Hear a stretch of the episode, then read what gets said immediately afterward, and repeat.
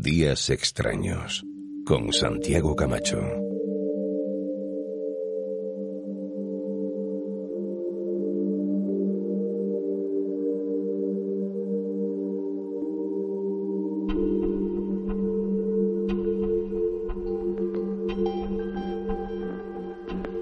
Bueno, estamos ante un libro, tengo delante un libro, un libro muy especial, escrito por una persona muy especial. El libro se llama Crecimiento con conciencia.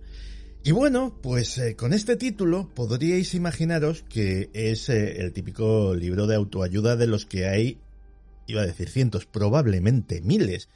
Y unos mejores, otros peores, unos aportan más, otros aportan menos, otros solamente aportan a la cuenta corriente del autor, que pasa, pasa mucho.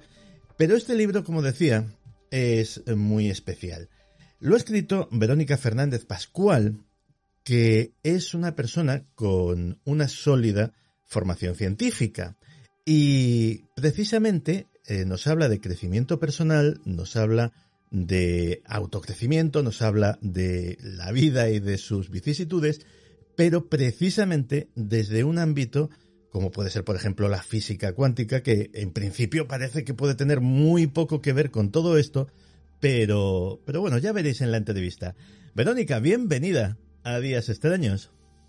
Hola Santi, gracias a ti por, por invitarme a tu casa, gracias a los oyentes que nos están escuchando y de corazón que para mí es un honor y un placer y además que me digas tú que soy especial ya, bueno, esto es la guinda del pastel. Oye, eh, la primera pregunta es de rigor, porque ¿qué te lleva precisamente a ti, como decía, persona de sólida formación científica, a escribir un libro sobre crecimiento personal, sobre autocrecimiento, que es algo como muy poco mensurable, muy etéreo, eh, a veces como muy happy flower y que parece muy poco, muy poco dado a los planteamientos científicos.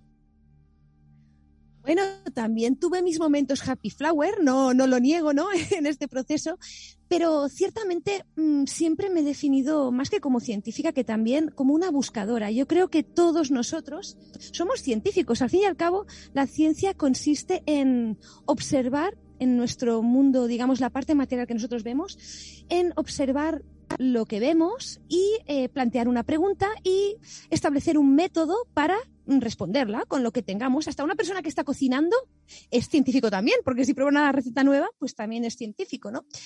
Pero sí, cierto, a nivel académico eh, siempre me había gustado mucho la biología, los misterios de la vida, que por cierto aún está por resolver.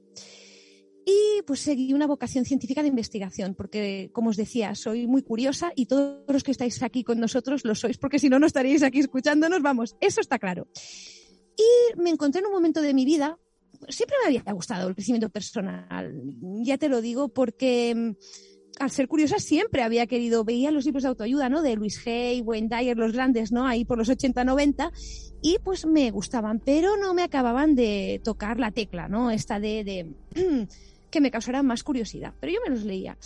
Y ya hace, pues, digamos, unos 10 años, a lo mejor 8 o así, me acuerdo que estaba en un laboratorio, bueno, en mi laboratorio, y una compañera mía estaba empezando a, mm, a probar el tema de las terapias energéticas, ¿de acuerdo? Y me dijo, Vero, te necesito hacer prácticas. ¿Te quieres hacer, te puedo hacer prácticas a ti? Y yo, imaginaros, yo súper racional, dije, sí, sí, tú tranquila, que aquí no va a pasar nada.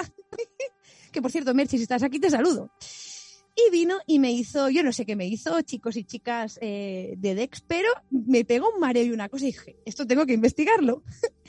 y empecé pues a indagar sobre el tema de lo que era la energía, porque sinceramente yo escuchaba, o sea, la energía la escuchaba hablar desde muchas concepciones, desde la propia científica y física hasta tengo la energía alta, tengo la energía baja.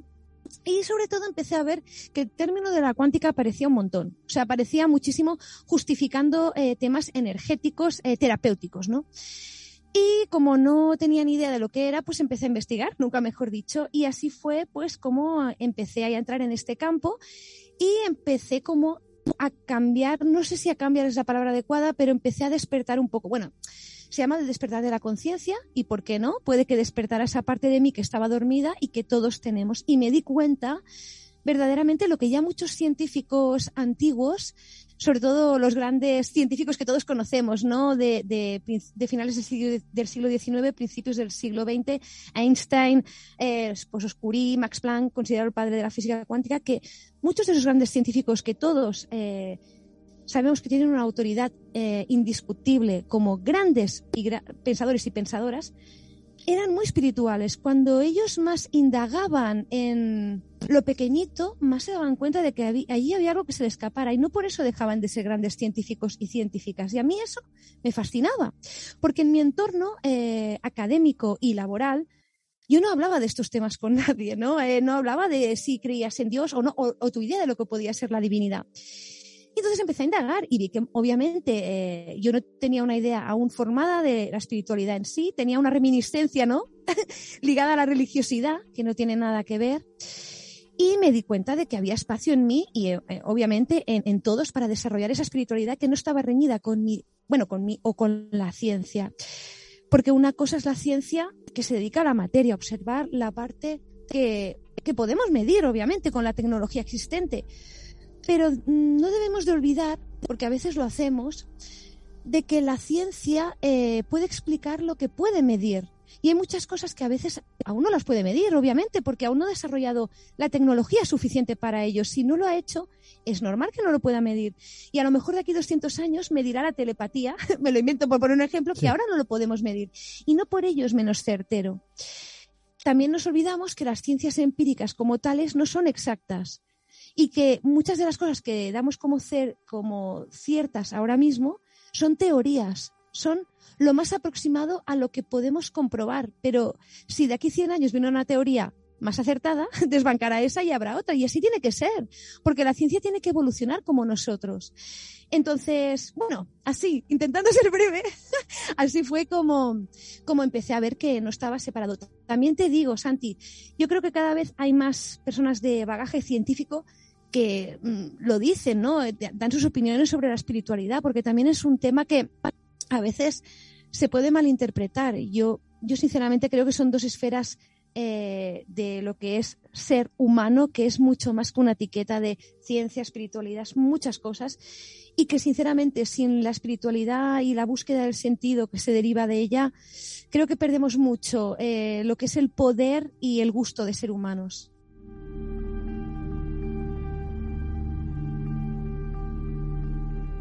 En tu libro tratas un montón de temas, de temas muy humanos, de temas que afectan a las personas, a sus vidas, a su trabajo, a sus parejas, etcétera, etcétera, pero lo haces utilizando una diversidad de conceptos científicos procedentes de muchas ramas de la ciencia. Y hay uno, hay uno que se repite constantemente que es la física cuántica.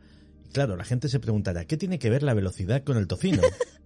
¿Qué tiene que ver la física cuántica con el crecimiento personal? Eh, y esto lo escucharéis mucho porque la física cuántica, o sea, la física es el estudio de la materia y la energía, ¿no? Y la física cuántica es el campo de la física que estudia lo más pequeñito de lo más pequeñito, ¿de acuerdo? Eh, en el punto en el cual hasta se desdibuja lo que es materia. Y yo, yo esto lo pongo como ejemplo porque a mí me sirvió, por si os sirve a vosotros. Yo me imaginaba el átomo, no sé, tu Santi, a mí me pasaba como unas bolitas en el centro, los protones y los neutrones, unos orbitales y otras bolitas girando, los electrones, ¿sí? Esto lo pensábamos todos. En los dibujos animados siempre se veía así. Eh, sí, bueno, bueno, lo hicieron lo mejor que pudieron con los conocimientos que tuvieron, bueno, y eso está bien. Pero se, parece ser que el átomo realmente no es así. Para empezar, eh, parece que si hubiera, bueno, que los electrones no están tan cerca del núcleo, están, si estuviéramos en un estadio de fútbol, estarían los neutrones y protones en el centro y luego los electrones, pero como las gradas yéndose. Bueno, eso para empezar. Pero además parece ser que no son bolitas como tal, sino que son, son paquetitos de energía con la probabilidad de estar allí. Entonces, a veces es difícil de entender porque también olvidamos que el cerebro nuestro cerebro es materia, intentando comprender algo intangible. Entonces, bueno, eh, pero para que tengáis así un símil. Claro, mm, y la física cuántica ve cosas de esto en lo chiquitito, cosas que te explotaría la cabeza, mm, vamos, solo verlo. Eh, a lo mejor ahora no es el momento así de extendernos, yo haré unas pinceladas, ¿no? Pero para que profundicéis en el tema, por internet podéis encontrar muchísimo sobre este tema. Yo os recomiendo, por ejemplo, eh, lo que es el canal de Date un Voltio, eh, llevado por un físico que es genial, y él lo, explica muy bien este tema. Pero volviendo a lo que nos ocupa, la física cuántica que estudia esta parte de lo más chiquitito ha visto cosas alucinantes y ha visto que parece que todo está vacío, como que el 99% está vacío. Y dices, ¿cómo puede estar vacío? No, o sea, eh, cosas que a nivel micromolecular y a nivel macromolecular son, macromolecular son distintas. Por eso diríamos que a lo mejor los físicos cuánticos son las, mm, las personas que ven cosas más sorprendentes para la ciencia. Y si hubiera un límite, entre comillas, entre ciencia y espiritualidad, que nunca se mezclan porque recordemos que estudian aspectos distintos del universo, sería la física cuántica la que más se acercaría a cosas que, de forma paralela, que no ha demostrado, porque que yo sepa de momento, y si no que alguien nos lo diga en la audiencia, ¿eh? pero no se han llevado a cabo experimentos, porque para demostrar algo se tiene que llevar a cabo un experimento en un laboratorio, con determinadas condiciones, etcétera, etcétera. No se ha demostrado aún cosas que mm, se atribuyen ¿no? a la espiritualidad, pero sí que los grandes avatares de la historia hace miles de años tuvieron percepciones por la experiencia como que todo es uno, seguro que os suena que todo está unido, eh, principios de, del pensamiento, eh, de velocidad del pensamiento, de que el tiempo y el espacio, eh, que el tiempo no existe, etcétera, etcétera. Y son cosas que ya hace dos mil o tres mil años se decían y que, claro, dentro del campo de la ciencia puede que la física cuántica hasta el día de hoy sea el campo que haya empezado a ver estas cosas, que haya empezado a ver pues que todo es uno, porque todo es energía. Entonces, si la energía no se destruye, sino que se transforma, en realidad nunca se destruye nada, todo mm, hay una transición.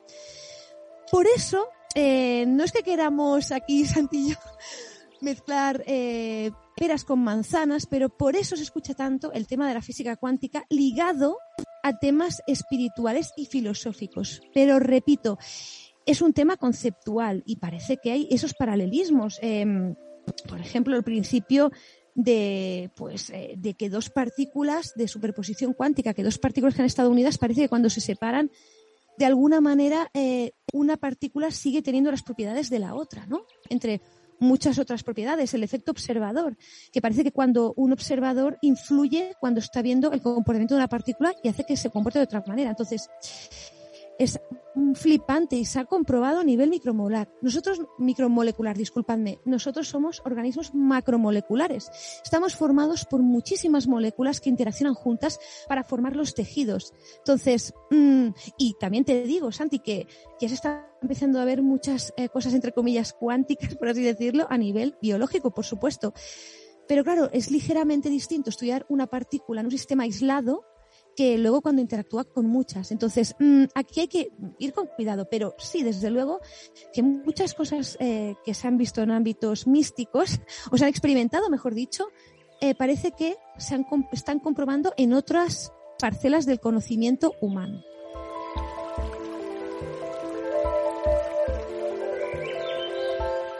Yo cuando con mis modestísimas entendederas leo sobre ciencia de vanguardia. Caramba, a veces me llevo la impresión de que la frontera queda muy rígida entre ciencia y espiritualidad en determinados ámbitos se está desdibujando. Podría ser y podría ser que, lo viéramos mucho más. Eh, por ejemplo, se están haciendo así como ejemplos prácticos, em, cada vez más estudios sobre los efectos de la meditación.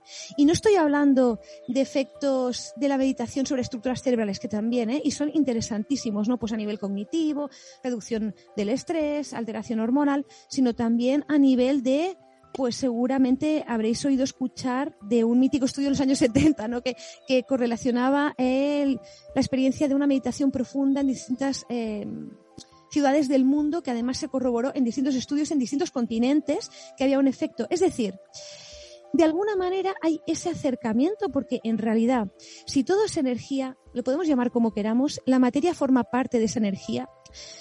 Si el espíritu, querámosle llamar espíritu, como queráis llamarlo, lo es todo, la materia en realidad forma parte de eso, esa, mítica frase, ¿no? De que somos seres espirituales viviendo una experiencia humana. Eh, entonces la materia en principio también lo sería.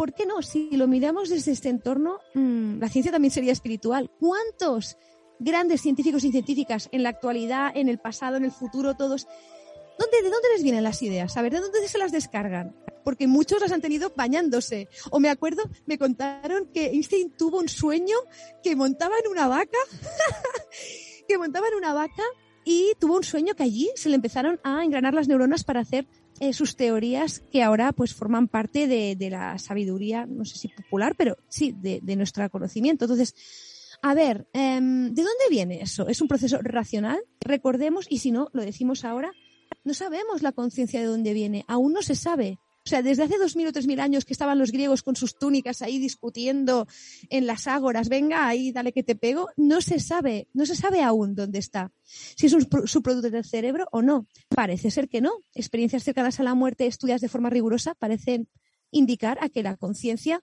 no está ubicada en el cerebro, sino que va más allá de él y que el cerebro es como un filtro, ¿no? Muchas charlas, como por ejemplo, eh, os recomiendo una, no sé si la habéis visto, es muy interesante sobre este tema también que nos ocupa, eh, de Jill Ball Taylor. Jill Ball Taylor eh, era, es una neurocirujana, neuro, no, neurocirujana no, discúlpame, creo que es neurocientífica, y ella estudiaba los derrames cerebrales y ella experimentó en sus propias carnes una tarde en su casa, vivió un, derrame cerebral uno por uno y experimentó lo que ella consideró que es ese acercamiento a la divinidad. ¿Dónde empieza la materia y dónde acaba? Os recomiendo esta TED que es muy bonita, dura 15-17 minutillos, eh, es muy vista, se llama eh, A Stroke of Insight, un derrame de lucidez. Seguro que os va a encantar, es muy graciosa, para que también comprendáis dónde está ese límite de la ciencia y de la espiritualidad. Y Jill, por ejemplo, la doctora Taylor, lo explica muy bien, lo que ella vivió, y estoy convencida de que, bueno, yo, y si me permite, Santi, otra cosa, un apunte muy pequeñito también, y, también lo cuento en el libro. Mm, somos eh, seres que tenemos sentidos. Los sentidos son herramientas con las cuales interpretamos las vibraciones de nuestro entorno físico. Y gracias a Dios, porque si no, no podríamos, seríamos patata, no haríamos nada. Entonces, pero en el, en el ser humano le damos mucha importancia a la vista. Muchísima. Y bueno, y luego sigue pues eh, el olfato y, y el tacto y bueno, en fin, lo que sea. Pero y siempre hemos dicho que ver para creer, y, y, lo hemos pensado esto, pero en realidad el espectro electromagnético que capta el ojo humano es muy pequeño. O sea, capta un 2-3% de la magnitud. Y eso sí que lo sabemos, sí. Y si no os lo comento también, muchos insectos ven patrones que nosotros no vemos. En hojas, en flores, hacen rutas eh, migratorias o hasta los pájaros basados en patrones que nosotros no podemos ver. Entonces, ¿qué hay allí en el resto que nosotros no vemos? Eh, habrá mucho más que no podamos percibir. Entonces, claro, a veces tenemos que empezar a creer para ver. Muchos grandes visionarios científicos o no lograron creer para poder ver un avión materializado, para poder inventar eh, o encontrar la electricidad, para, es decir, ahí está el límite. Pero yo creo que eh, puede que sea un hilo fino pero que cuando se habla de ciencia hay que hablar de ciencia y hacerlo pues con los parámetros de la Lógico. ciencia y cuando se habla de espiritualidad, la espiritualidad normalmente es una experiencia subjetiva del ser humano, entonces siempre creo que es un tema de concepto y de usar las palabras adecuadas en el, en el lugar adecuado y, y no hacer eh, mezclas de nada.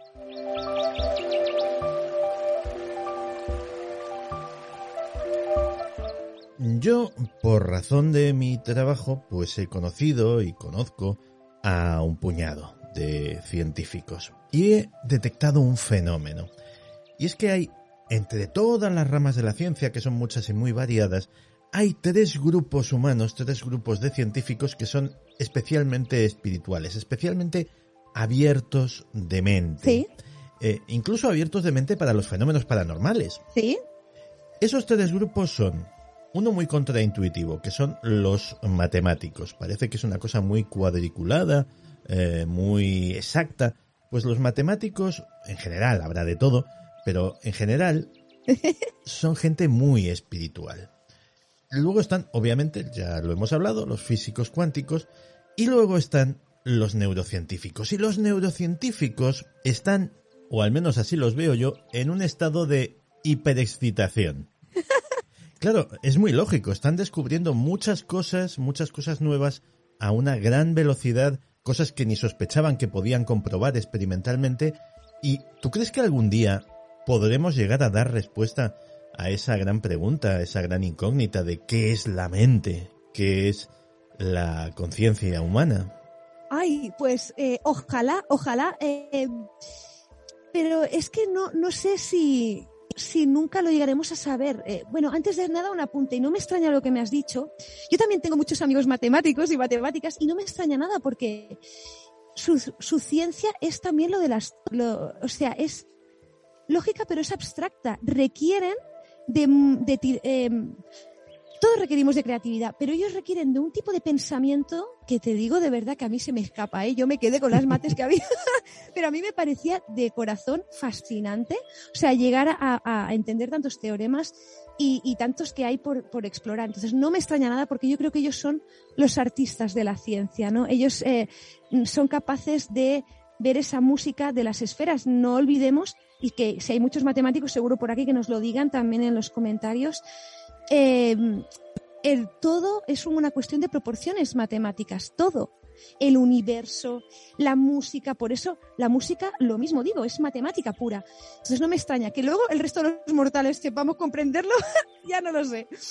Y los neurocientíficos, por supuesto, porque el cerebro es un órgano tan desconocido. Claro, el cerebro, al menos humano, lo puedes estudiar ya post-mortem, ¿no? Muchas veces, bueno, actualmente no, porque ya existe mucha tecnología que nos permite estudiarlo eh, en vida. Pero claro, eso ha limitado mucho, ¿no? La investigación del cerebro en muchas áreas. Entonces, ahora que estamos empezando a avanzar técnicamente, es alucinante y avanzará mucho más.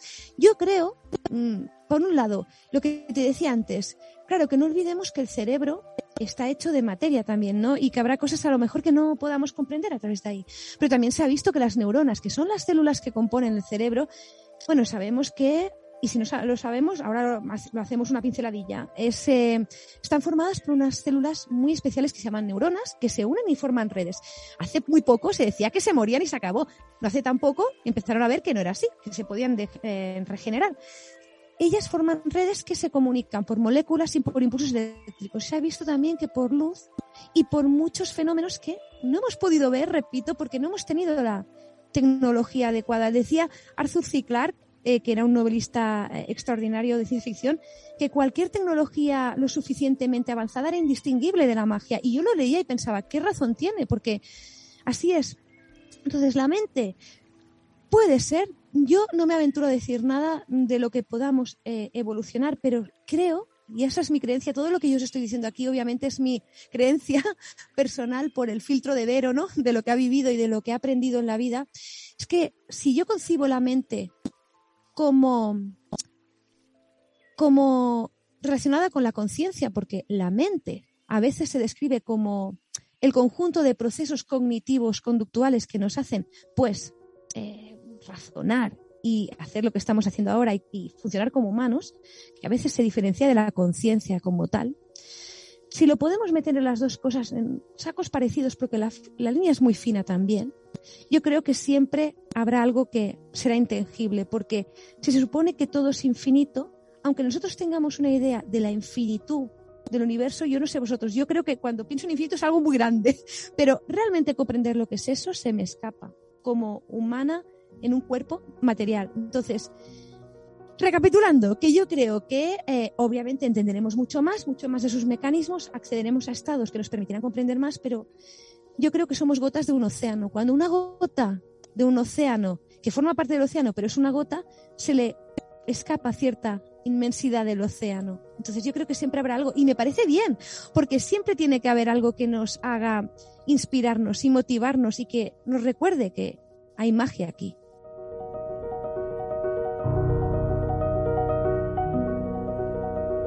Es probable que ahora mismo algunos oyentes estén un poco perplejos y estén diciendo, bueno, esta gente se nos va, se nos va por los cerros de Úbeda. Esto no iba de un libro de crecimiento personal o no sé qué.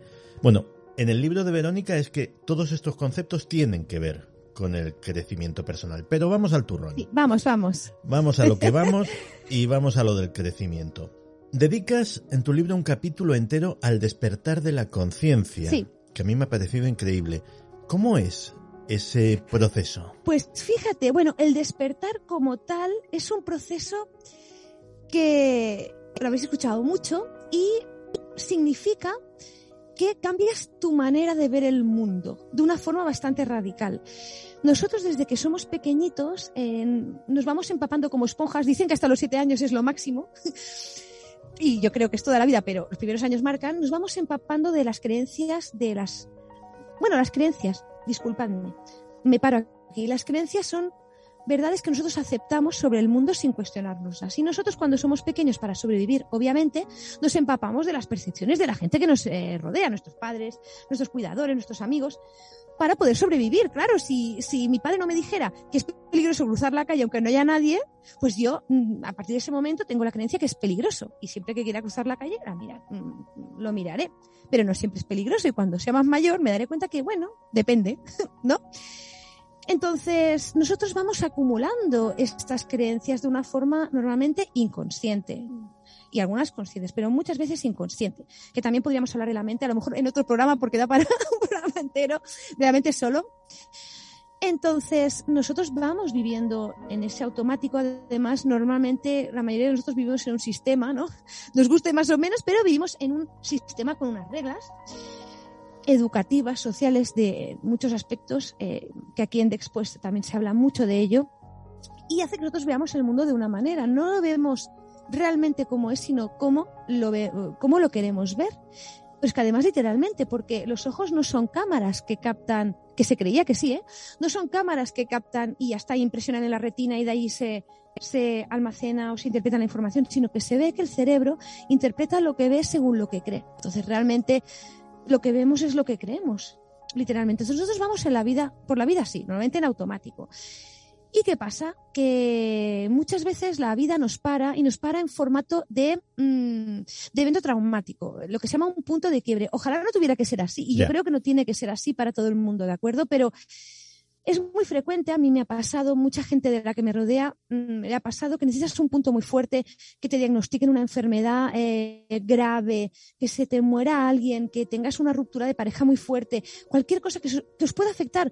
Y no tiene por qué ser algo que vosotros creáis que socialmente es muy grave, da igual porque lo que importa es lo que interpretes tú como grave. Entonces, que te haga eh, tocar hondo, sea lo que sea, eh, tocar mm, muy fondo en tu vida y te haga replantearte que ya no puedes caer más bajo o no puedes estar peor y que ello no puede ser, que tiene que haber otra manera de vivir. Y entonces cuando se da esa implosión, se da esa explosión, implosión de, las creencias que tú tienes y te lo empiezas a plantear todo. Te empiezas a plantear mm, por qué piensas como piensas, por qué te ha sucedido lo que te ha sucedido, por qué, por qué el mundo es así o no es así. Por ejemplo, esto con, con todo lo que nos ha pasado estos últimos años, para muchas personas ha habido un despertar de conciencia porque se han encontrado con una situación que no habían manejado nunca y no sabían cómo manejar. Y eso ha hecho que les cambiaran muchas cosas de su vida, ¿no? Entonces, normalmente tiene dos fases este despertar. Uno es el de la caída, ¿no? Eh, que es este que os digo, tenéis una crisis muy fuerte, sea la que sea, que a ti te toca, te toca y te trastoca y te entra en, te hace entrar en el caos. Y una segunda fase donde ya, eh, ya empiezas a replanteártelo todo y tú empiezas como a reconstruir desde esas cenizas, ¿no? Como que lo rompes todo, lo cuestionas todo. Es un, realmente quien pasa por un despertar de la conciencia, a una noche oscura del alma también se le llama, ¿no? En poesía y en muchos ambientes, y yo creo que es lo mismo lo rompes todo y lo reconstruyes, pero no lo reconstruyes de cualquier manera. Es entonces cuando empiezas a plantearte lo que hay, empiezas a crearte creencias a tu medida, hasta cierto punto y empiezas a, a ser un buscador de tu verdad. Entonces, cuando se dice que vas a estar dormido, entre comillas, ¿no? Con el símil de Matrix, que, que, está muy usado, pero es muy bueno, ah, realmente despierta, ah, vale, esta es la realidad, esto es lo que hay, vale, voy a construir sobre esta realidad que yo, o la realidad que yo creo que estoy viendo, ahora voy a tomar el timón, siempre lo he tenido, pero ahora me doy cuenta que lo tengo y lo voy a, a manejar.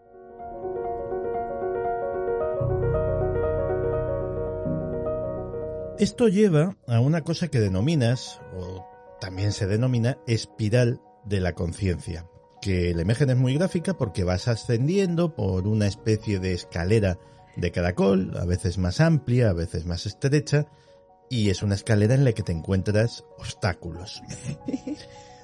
¿Qué tipo de obstáculos te puedes encontrar en ese ascenso o en esa espiral de la conciencia? Uy, madre, todo lo que te puedas imaginar, pero Claro, uno podría pensar, vale, pues ahora que estoy en el camino de, oye, ya me conozco, voy a empezar pues a conocerme mejor y voy a ir andando, ¿no? Y uno podría pensar que el, la, la evolución del conocimiento, tu evolución personal, es lineal, ¿no?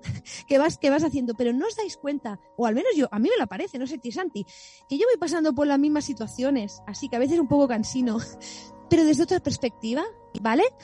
Y resulta que leyendo, eh, que yo tampoco me había dado cuenta de, este fenómeno, leyendo, mm, mm, obviamente no había sido ni la primera ni, vamos, que decía que, o había visto que esa, esa evolución era en espiral, que realmente es como ir subiendo una montaña que va dando así tumbos hacia la cima y tú vas pasando por esas situaciones desde otra perspectiva. Eh, y por eso también se explica porque a veces cuesta tanto. Si fuera lineal, eh, iríamos más rápido, pero también es, un fenómeno que hay que comprobar por uno mismo. Pero cierto, hay muchos obstáculos. Pero no sé si son obstáculos o son retos, ¿no? Aquí, mm, pero claro, ¿cuáles? Todos los que, los que te puedas imaginar, porque todo depende de las creencias que tú lleves dentro. Todo depende de cómo de alejado esté de lo que estás viviendo. Mm, porque hay personas que tienen aparentemente más retos que otras. Para mí sigue siendo un misterio. Creo que esto también se liga mucho desde mi perspectiva, a lo que sería el propósito de vida. Si hay un propósito, si no existe otro, que aquí también podríamos hablar horas, ¿no? Y, y creo que aquí está la belleza de que cada uno haga su camino para, para contestarse esas preguntas, que nada de lo que os diga yo, ni lo que os diga Santi, ni lo que nos diga nadie, eh, que os abra una puerta para que vosotros exploréis ese camino, pero que vosotros os saquéis vuestras propias conclusiones de lo que es ese obstáculo. Pero lo que sí que creo es que más que un obstáculo es un reto, que realmente no se te plantea nada que tú no puedas de alguna manera o saltar por encima o rodear por detrás o destrozar y seguir andando. O sea, creo que esos obstáculos realmente para mí son proyecciones nuestras de algo que tenemos que trabajar. De hecho, en, muchas tradiciones orientales se dice que esto es una ilusión, que todo el, el plano material se le llaman maya y es una ilusión de los sentidos. ¿Por qué no? Podría ser, si los sentidos son imperfectos al final.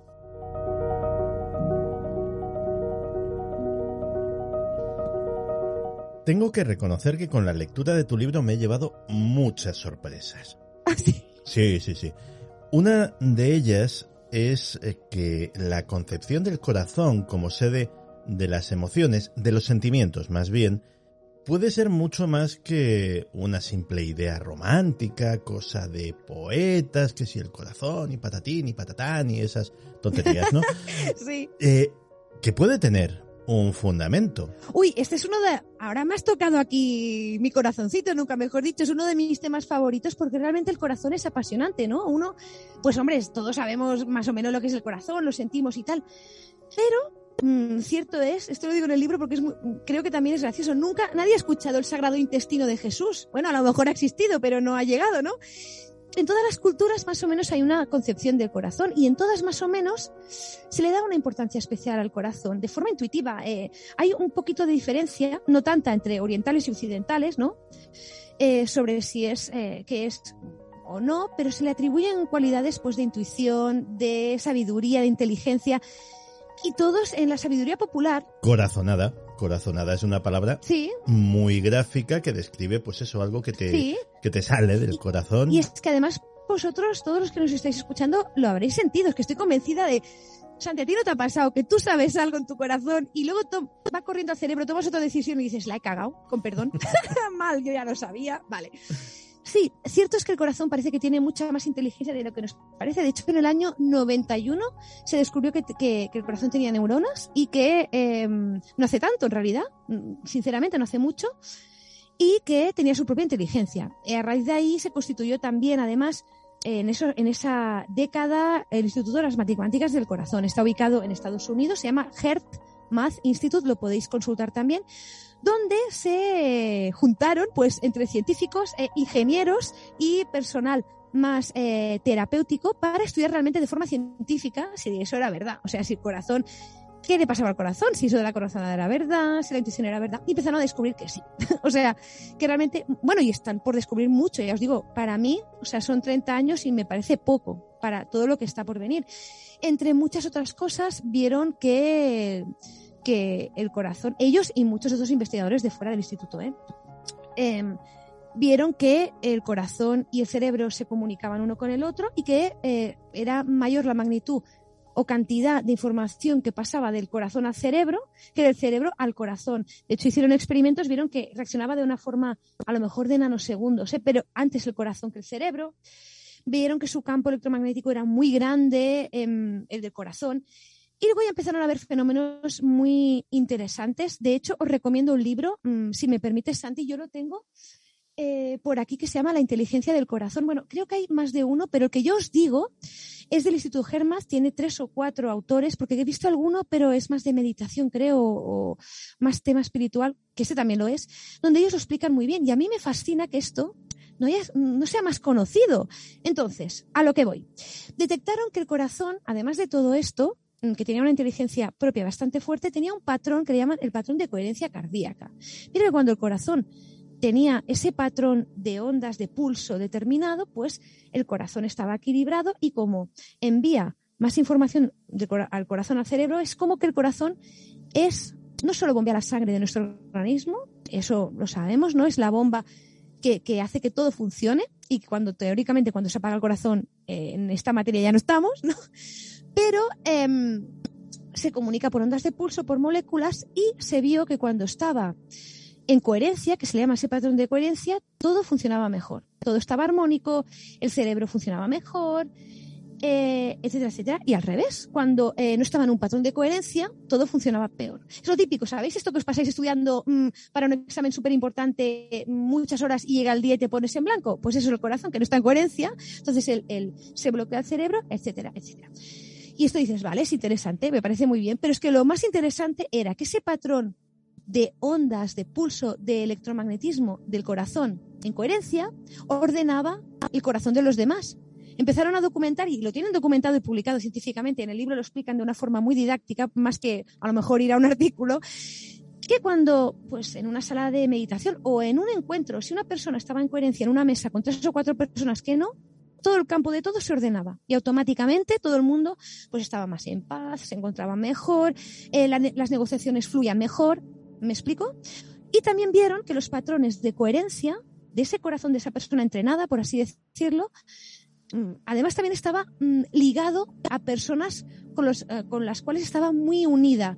Podrían ser parejas, hijos, o muy curioso que lo explican también eh, en distintos estudios con tus animales. Es decir, si tú tienes compartes tu vida con otros seres que no son humanos, lo que se llama pues animales de compañía, no sé si es muy adecuado el término, pero los que comparten vida contigo, pues también vieron que eh, seguían ese patrón, hasta estando separados con una distancia. Entonces, por ejemplo, ellos han aplicado, han desarrollado técnicas de coherencia cardíaca, os lo recomiendo, lo podéis encontrar en todas partes para aprender a hacerlo. son técnicas muy sencillas que eh, te permiten, primero, ponerte en coherencia tú, estar mejor, más tranquilo y tal, pero eh, ayudar a los demás. Y de hecho ellos entrenan a muchos colectivos, a todo el mundo que quiere aprender, pero, por ejemplo, en Estados Unidos, pues a colectivos de eh, funcionarios de prisiones.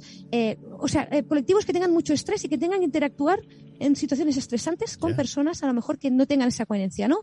Aulas, entornos sanitarios, porque lo han medido y han visto que realmente tiene un impacto. Y nosotros lo sabemos. Y es que en el fondo no nos hace falta que nadie nos lo diga. Nosotros sabemos que si viene alguien, una aula revoltosa, y viene un profesor más o menos calmado, más o menos calmada, de verdad, de una forma coherente, el cotarro más o menos se calma, ¿no? Mm, son muchos los ejemplos de grandes avatares de la historia que decían que curaban con su presencia. Y yo me pregunto, ¿y no sería ese campo estaba, que estaba muy ordenado y que ordenaba el campo de los demás? Entre muchas otras cosas, obviamente, ¿no? Pero a lo mejor una de las cosas que, que hacían era que ese campo electromagnético cuando interactuaba, que por cierto, Santi, el campo se ha visto que tiene entre 2 y 4 metros de distancia, y lo sabemos porque nos vamos a una fiesta, no conocemos a nadie, y tú ya intuitivamente ya ves a alguien y dices, aquí mm, con esta persona tengo afinidad, con esta no. Y no es un tema del lenguaje no verbal, porque se había pensado, ¿no?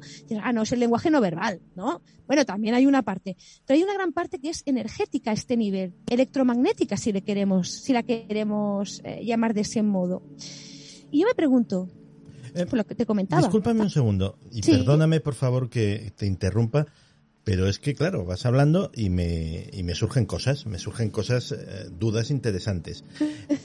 Verás, eh, es posible que ese campo tenga la capacidad de modificar de alguna forma el campo de los demás. O sea, que no simplemente sea una cuestión de afinidad de dos personas eh, son afines, sino que de repente, mira, por ejemplo, hay gente que sin saber por qué te saca lo, lo mejor que llevas dentro, lo mejor de ti, y todo lo contrario. Gente que saca lo peor. Sí. Lo peor de ti. Incluso el comportamiento varía en diferentes eh, grupos. Hay sitios donde te comportas de una manera que no es impostada, que te brota por lo que sea en, ese colectivo y otros que te comportas de otra. A mí, por ejemplo, me pasa con mis compañeros de la banda de rock and roll. Me comporto con ellos de una forma que a lo mejor en otros ámbitos no lo hago, con una naturalidad con una espontaneidad que, que no me sale en, eh, con otros grupos de, gente, incluso gente afín. ¿Tiene esa capacidad modificadora ese, ese campo? ¿Podría tenerla? Mm, yo no sé si modificador sería la palabra, pero sí, desde luego que o, sincronizador. Que sí. sí. te entiendo perfectamente. Sí, sí, para mí desde luego que sí. Yo creo que, que es eh, como tal cual tú has dicho. Y como decía antes, no es un tema de, de, un lenguaje no verbal, es algo instintivo, que tú ya notas. Em, y, efectivamente, tú puedes tener... pero a ti no te ha pasado, Santi, que tú te has encontrado con vampiros y vampiras energéticos, energéticas, personas que por su situación... Y, antes de que abran la boca, a veces quedas eh, para tomar un café con alguien, unas cervezas, y oye, estás bien, y luego sales hecho polvo. Claro. y a veces no es el contenido de la palabra, sino es un tema energético y, todos lo podemos ser también para los demás, eh, obvio, ¿eh? Porque otra de las cosas que no tenemos es educación energética. Como no tenemos esa concepción aún, que ya la empezamos a tener, de que somos más que materia, eh, a veces nos cuesta concebir ese aspecto energético y emocional, porque las emociones son energía en movimiento en realidad. Pero sí, para mí, desde luego que sí, eh, y por eso es importante cuidar también con, con quién te relacionas mínimamente, ¿no? Eh, eso sin ser un ermitaño, porque una de las cosas más bonitas en la vida es conocer a gente nueva, pero sí que es importante porque no nos damos cuenta de los problemas a veces que tenemos y de cómo eso energéticamente nos está afectando, nos está cerrando el corazón, literalmente. Y no pasa nada, está bien. Solo digo que lo importante para mí de todo en la vida, para mí no hay nada bueno ni nada malo, ¿sabéis? Para mí lo que hay es conciencia. O sea, para mí la conciencia es poner una luz en algo y darte cuenta. Cuando tú tienes esa información ya nada puede ser igual, porque ya la tienes. Pues esto es lo mismo. Cuando eres consciente de que tu energía puede afectar a la de los demás, o sea, no es una palabra ni wage que también no, venga, no, es que realmente tu energía afecta a la de los demás. Y hay conceptos que exploraremos en los próximos años, como por ejemplo el concepto de biocampo, o hay muchas disciplinas donde se considera que todo es un campo de información. Y es que yo creo que es información que tenemos que aprender a interpretar, a codificar, ¿no? Pues los ojos verán la información de la luz en un determinado espectro, eh, los oídos la de las ondas acústicas, pero todo es información al fin y al cabo. Yo lo que creo es que a veces con nuestro cuerpo nos cuesta decodificar la información y esta es una información también a tener en cuenta y cada vez estamos más abiertos a comprenderla.